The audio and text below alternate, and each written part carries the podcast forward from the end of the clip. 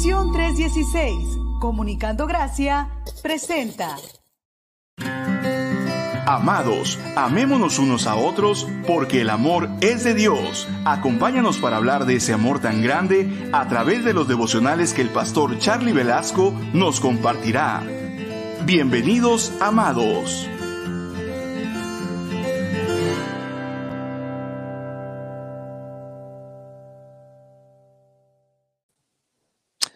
Paz del Señor Jesucristo, mis hermanos amados, les saludo con mucho gusto en esta ocasión, hermanos, que estamos aquí reunidos nuevamente em, para estudiar y meditar la palabra del Señor, mis amados.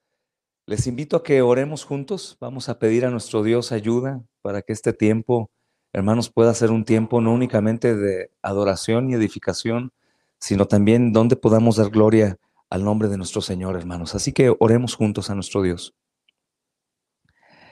Padre bendito, agradecemos, Señor, tus misericordias para con nosotros. Son tantas, Señor. Cada día, mi Dios, eh, son innumerables las bendiciones que recibimos, amado Señor, de tu parte, todas ellas de manera inmerecida, Señor. Ninguno de nosotros, amado Señor, es digno, Señor amado, de recibir tus bondades, pues pecamos constantemente, Señor amado, hacemos lo malo delante de tus ojos, Señor.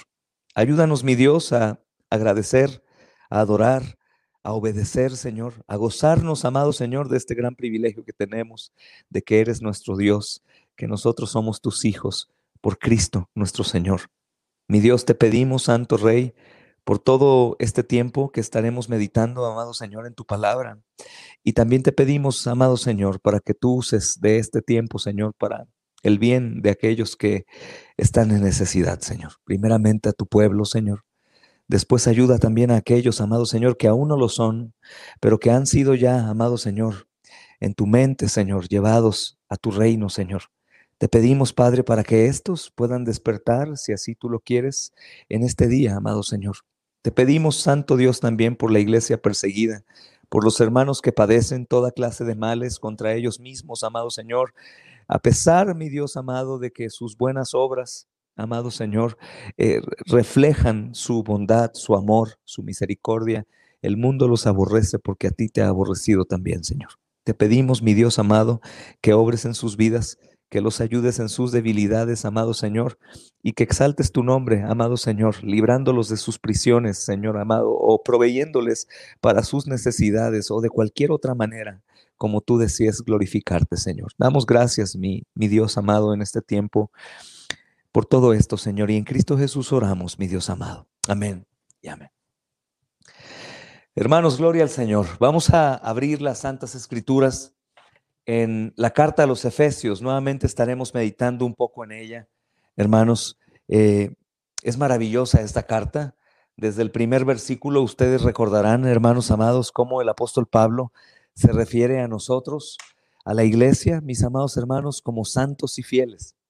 Y obviamente eso no, no es un halago solamente, que, lo es, porque es, hermanos, eh, ah, solo a gracia el por qué somos llamados así. Cuando hemos entendido ya el Evangelio, por supuesto, porque antes de entender el Evangelio, pues nos dicen santos y fieles, y si entendemos un poco el concepto de santo, pues eso llega a halagarnos y decimos, sí, soy, soy bueno, soy santo y fiel.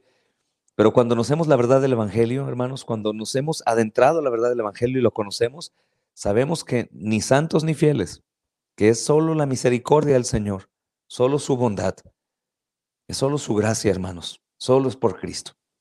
Pero el apóstol Pablo, hermanos, en este texto nos llama así. Santos y fieles, ¿verdad, hermanos amados? Pablo, apóstol de Jesucristo, por la voluntad de Dios, a los santos y fieles en Cristo Jesús Gloria al Señor, hermanos. Hoy, eh, hermanos, nos toca meditar en versículo 7. Hemos estado meditando verso a verso. Em, ahora llegamos al versículo 7, en donde me gustaría pongan suma atención, mis amados hermanos, sobre todo por las verdades gloriosas que este texto nos enseña, mis hermanos amados. Y me gozo mucho en poderlo leer esta tarde, hermanos, porque es una de las verdades más gloriosas hermanos, que se encuentran en las escrituras. Y nuevamente, hermanos, el apóstol Pablo pone su firma aquí. Él es el apóstol, hermanos, de la fe. de la justificación por la fe. Obviamente al hablar de la justificación por la fe, pues hacemos mención, mis amados hermanos, que la salvación se trata de Él. Se trata enteramente de Él, porque aún la fe, nos dirá en el capítulo 2, es un don suyo, no es nuestro. Pero el versículo 7, hermanos, sin más preámbulo, dice así, en quien tenemos redención por su sangre, el perdón de pecados, según las riquezas de su gracia, en quien tenemos redención por su sangre. Hermanos, qué maravilloso. En Cristo tenemos redención por su sangre. Hermanos, la, la libertad es algo precioso. Creo, hermanos amados, que todos eh, luchan en cierta forma por su libertad.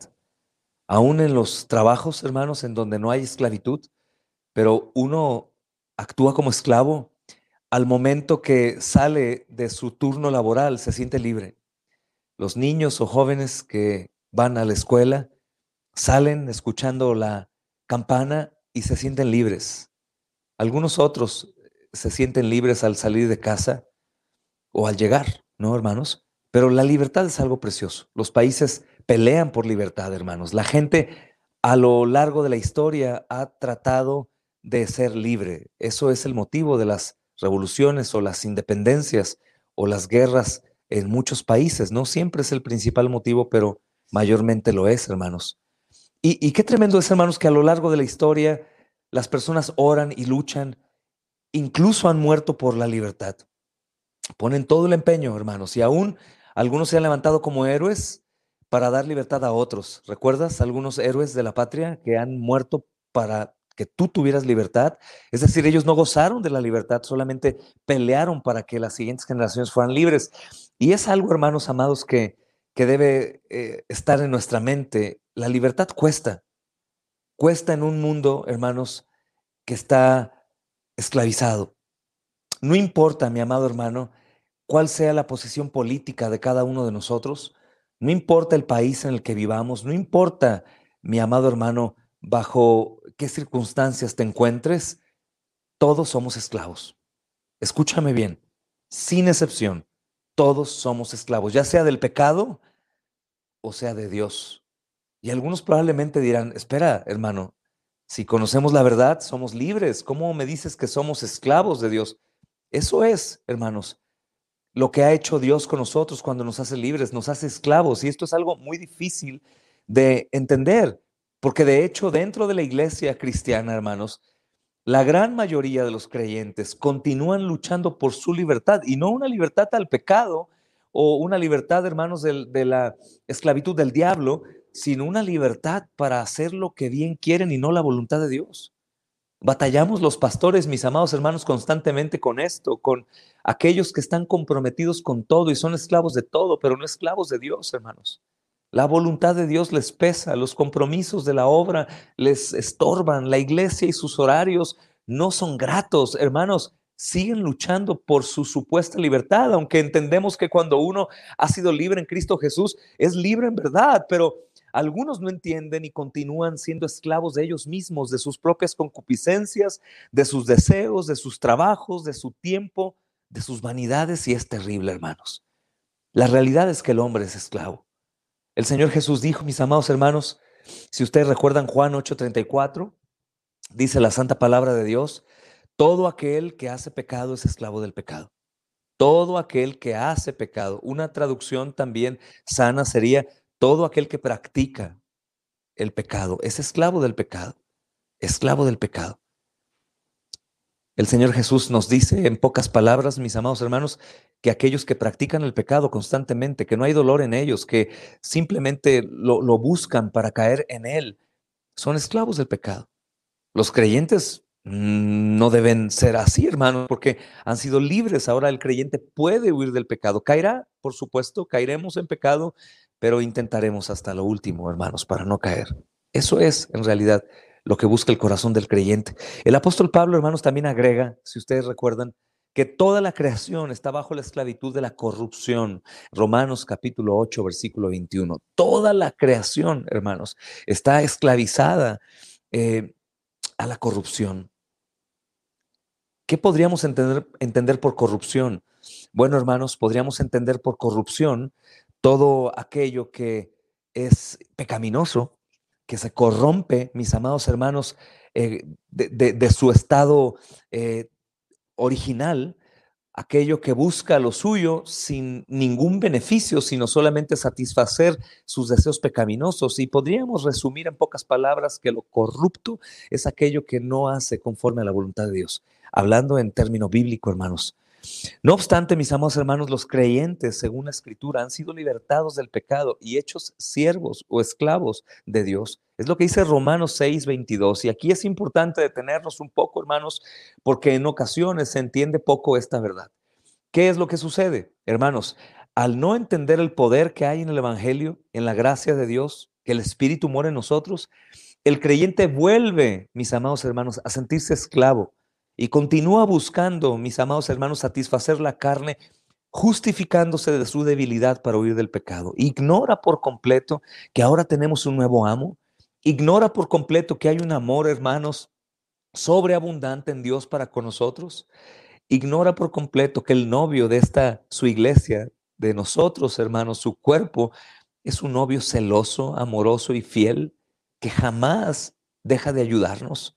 Hermanos, es terrible es como aquella persona que ha sido libertada de una prisión y le dan libertad. Él puede ir a su casa, tiene recursos para vivir, hermanos, afuera en el mundo que poco conoce, pero de pronto él voluntariamente ve el mundo, ve la libertad, la valora, respira el aire, ve los pájaros volar, ve a la gente reír y él voluntariamente vuelve, se pone las esposas, entra a la prisión, cierra la celda y se sienta ahí. Probablemente nosotros llamaríamos a esa persona, hermanos, un loco. Es una persona que no está bien en sus pensamientos, es una persona que está actuando como un insensato. Todos diríamos, tanto tiempo has querido ser libre y ahora que eres libre, estás autoesclavizándote.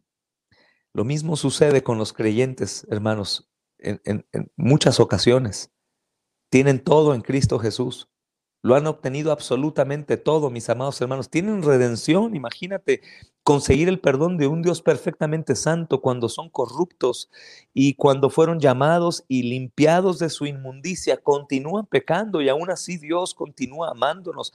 Hermanos, sabemos que tendremos vida eterna con todos los tesoros espirituales en esos lugares celestiales, hermanos, que no seremos ángeles, que seremos hijos como la novia del Cordero, que Él será nuestro gobernante eterno que nosotros gozaremos de plenitud de gozo y todo eso, hermanos, que sobran motivos para poder alegrarnos si el creyente voluntariamente vuelve a esclavizarse al pecado o a él mismo o a sus deseos.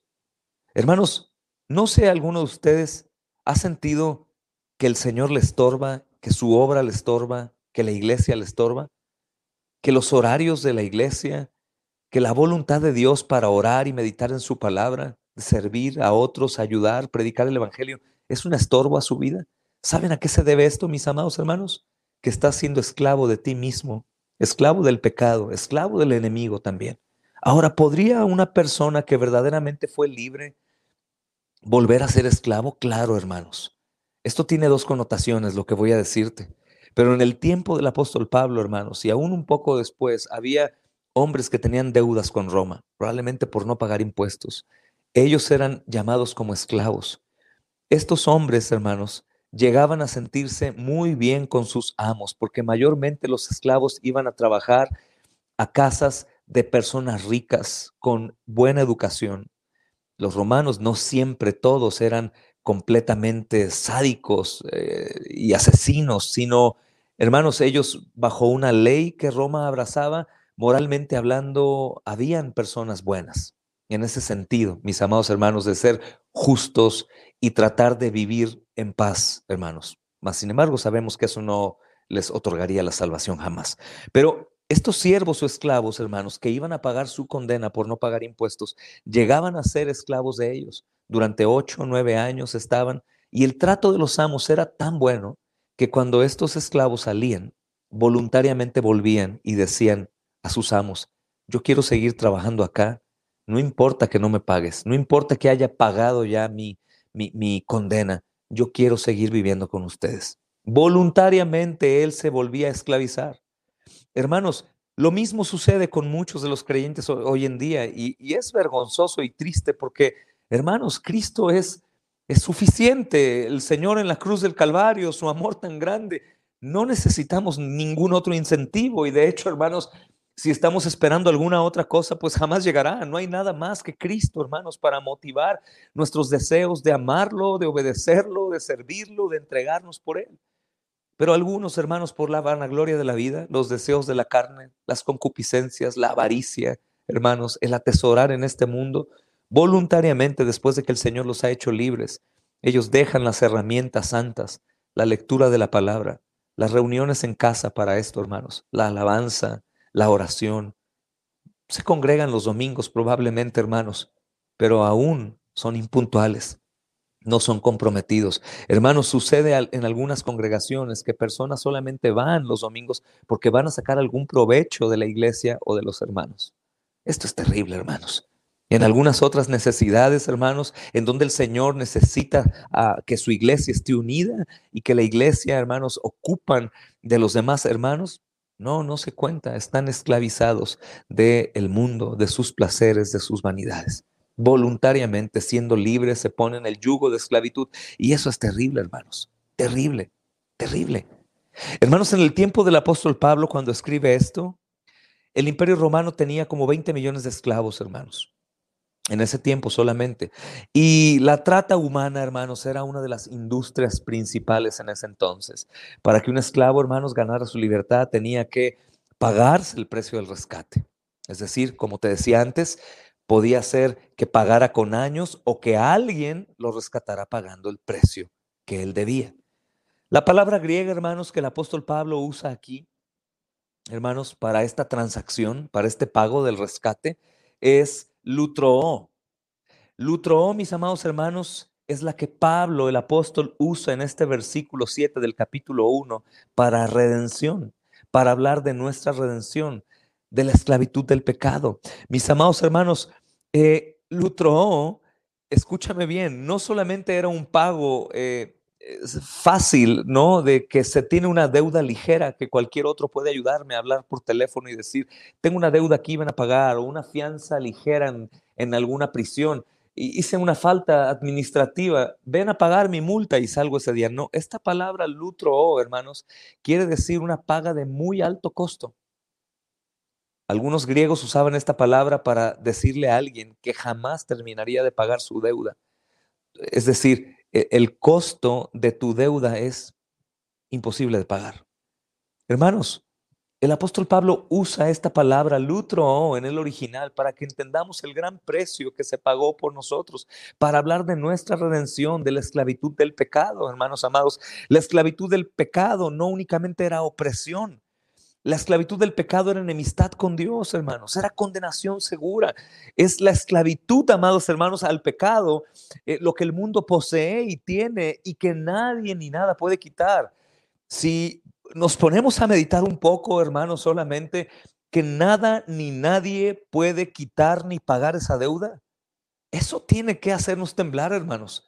¿Cómo entonces, preguntaría el hombre corrupto, ¿Cómo podré entonces yo salir de la esclavitud del pecado? ¿Cómo yo podré ir al cielo si soy un pecador, si Dios es santo y me va a juzgar en base a mis pecados? ¿Qué puedo hacer yo? No puedo hacer nada, no puedes hacer nada. La deuda es imposible de pagar. Hermanos, la esclavitud a Dios no es esclavitud, es libertad. Y esa libertad llega, mis amados hermanos, cuando el Salvador paga el precio. Por eso el texto, hermanos, dice, tenemos redención, en Cristo tenemos redención por su sangre. Su sangre es el altísimo costo que Él ha pagado por nosotros, hermanos, para ser verdaderamente libres. Y cuando decimos verdaderamente libres, hermanos, es ser esclavo de Dios, porque ser esclavo de Cristo, hermanos, es la verdadera libertad. Aun cuando parece paradójico, mis amados hermanos, Dios es el Rey soberano. Además, la verdadera libertad, hermanos, implica que Dios tiene la capacidad de doblegar la voluntad nuestra a la de Él.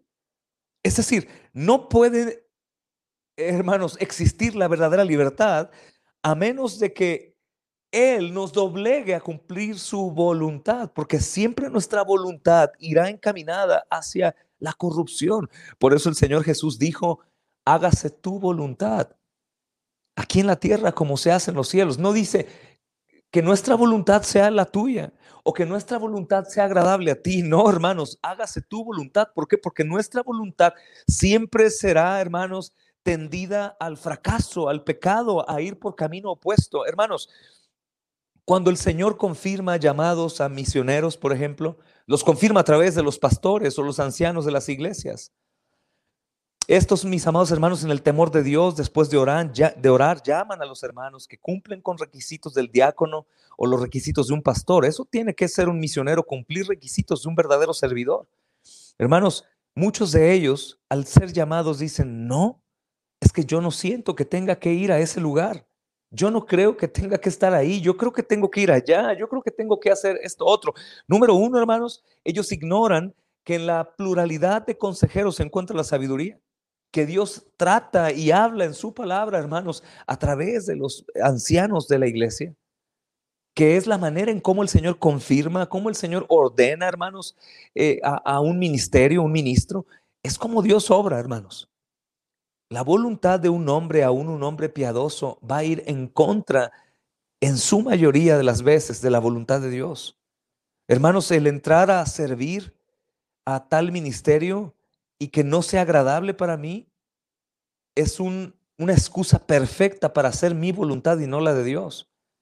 Hermanos, nuestra voluntad es siempre ver un valle abierto, lleno de flores, con un pozo de agua, con una buena sombra, con un árbol de manzanas y decimos, de seguro este es el plan de Dios.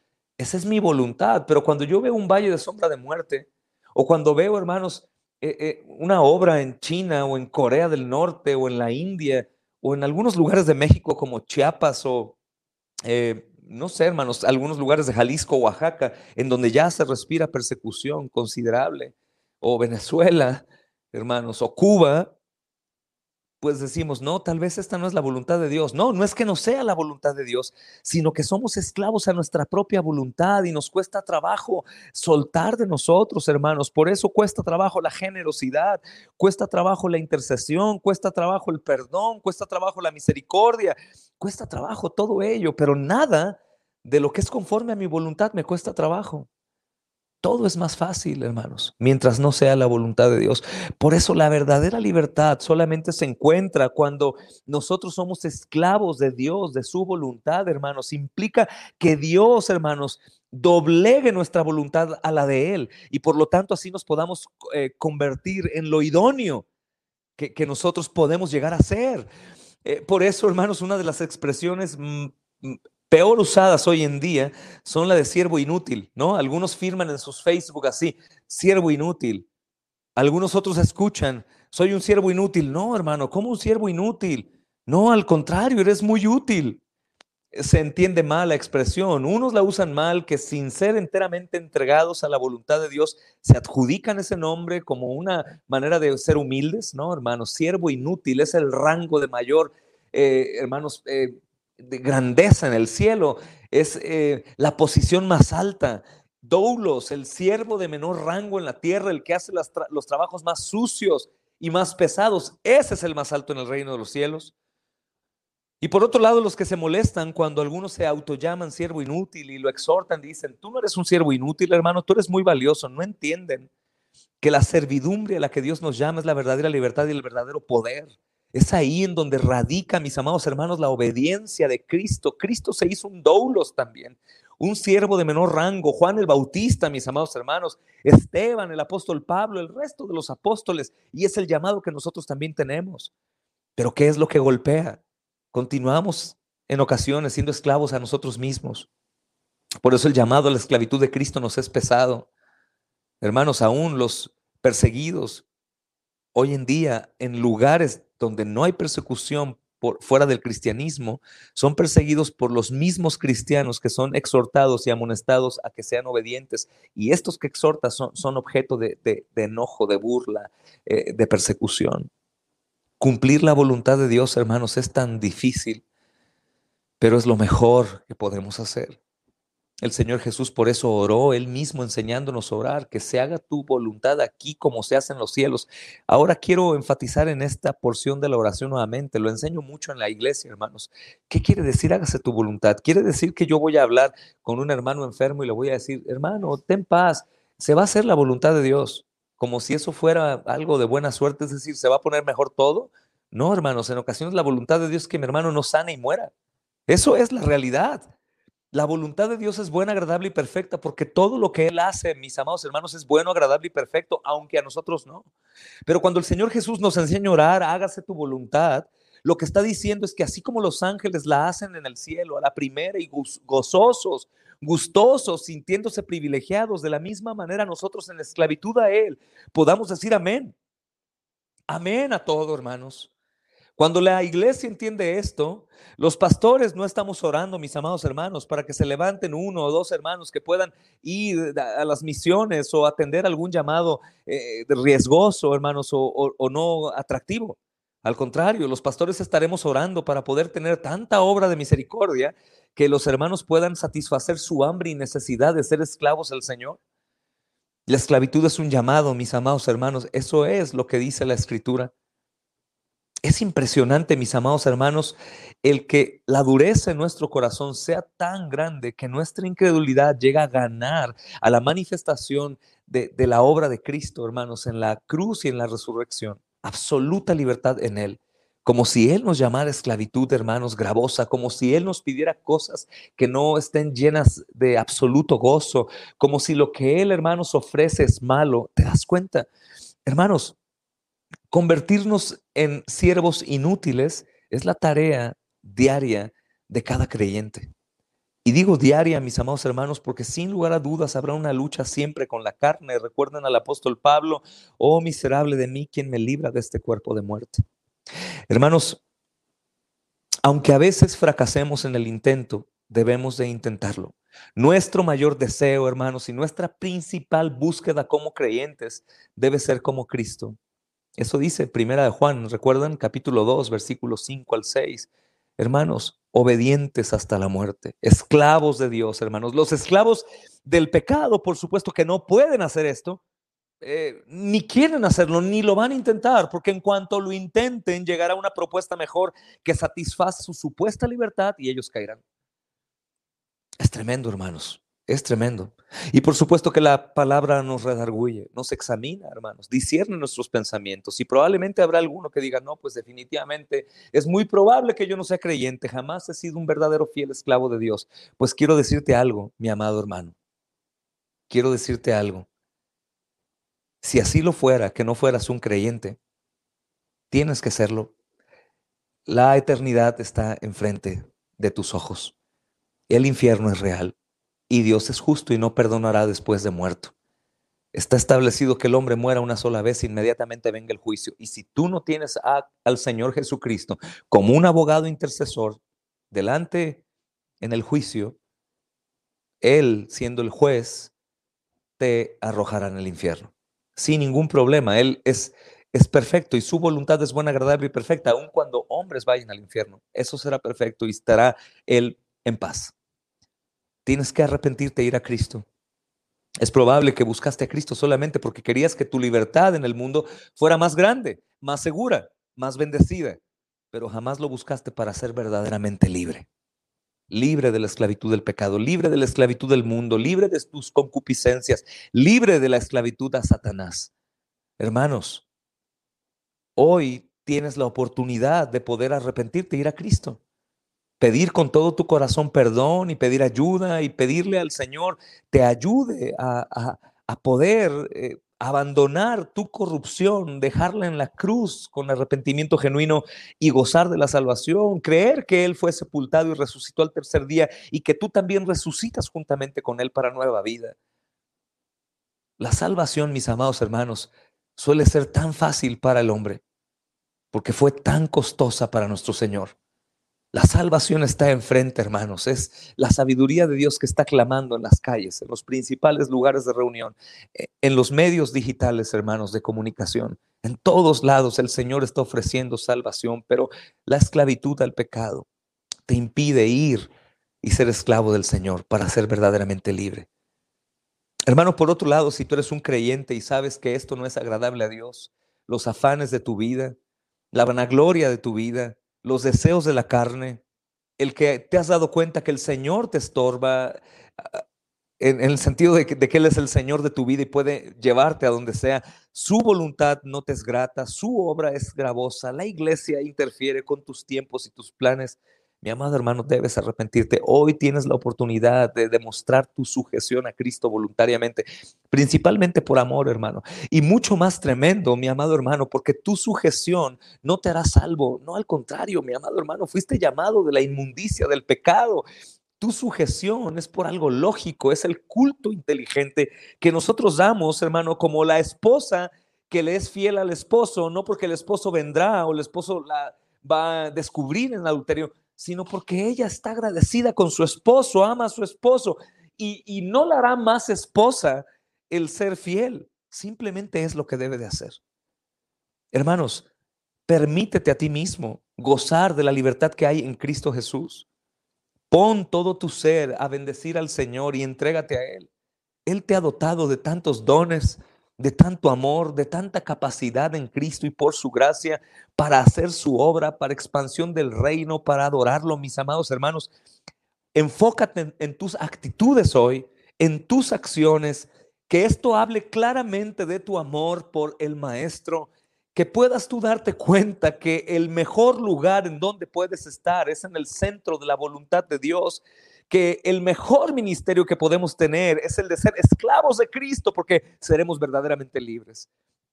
Sacúdete todo ese polvo, quita de tus ojos todo aquello que estorba.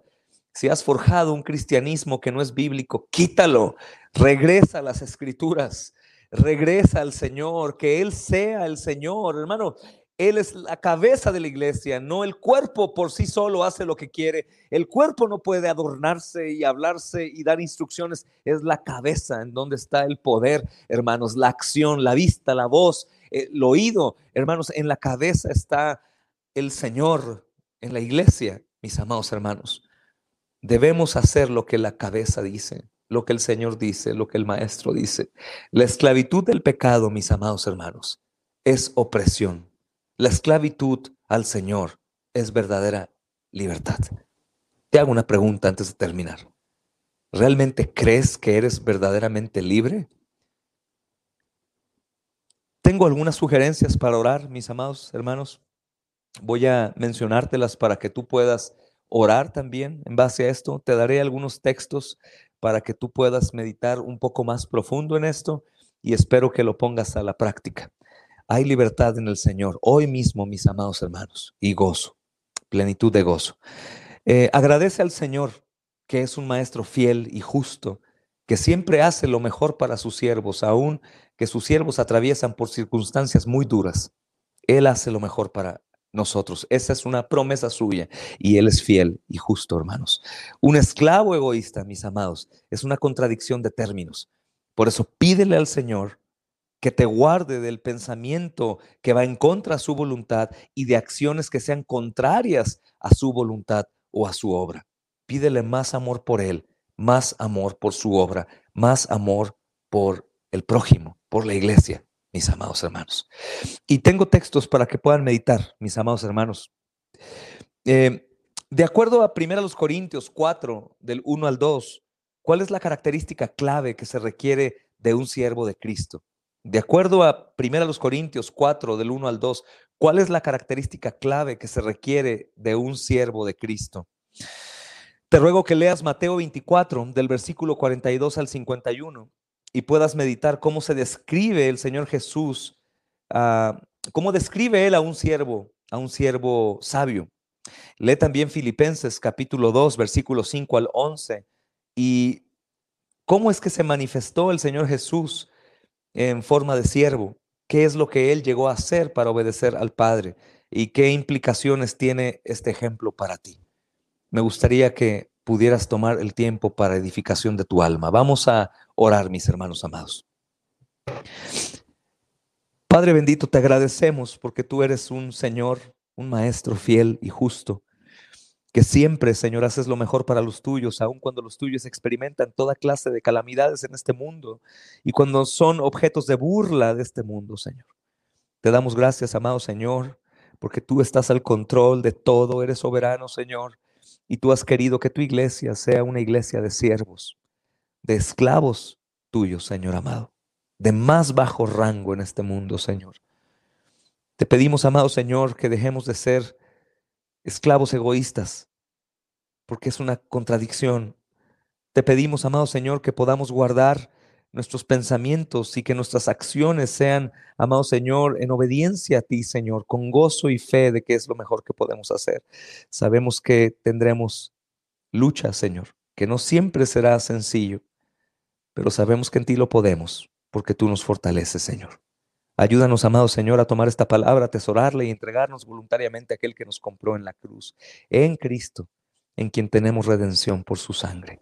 Oramos por todos nuestros hermanos, amado Señor, que están cumpliendo cabalmente a este llamado de servidumbre, a este llamado de verdadera libertad. Aquellos que viven, Señor, aún y a pesar de las dificultades, conforme a tu voluntad, Señor amado. Gracias, mi Dios bendito, por sus vidas que nos son de grande bendición como ejemplo. Y gracias, amado Señor, porque sabemos que tú estás perfeccionando la obra en nosotros, lavándonos con tu palabra, amado Señor, como esta tarde. Así que llévanos a ese lugar, amado Señor, en donde podemos llamarte Señor, porque hacemos lo que tú dices, amado Dios. Oramos, Señor, en Cristo, Padre amado. Amén y amén. Hermanos, que la gracia y la misericordia del Señor Jesucristo sea con todos ustedes. Un abrazo a la distancia, mis amados hermanos.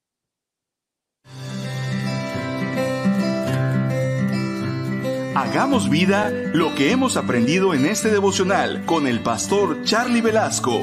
Gracias por acompañarnos, amados.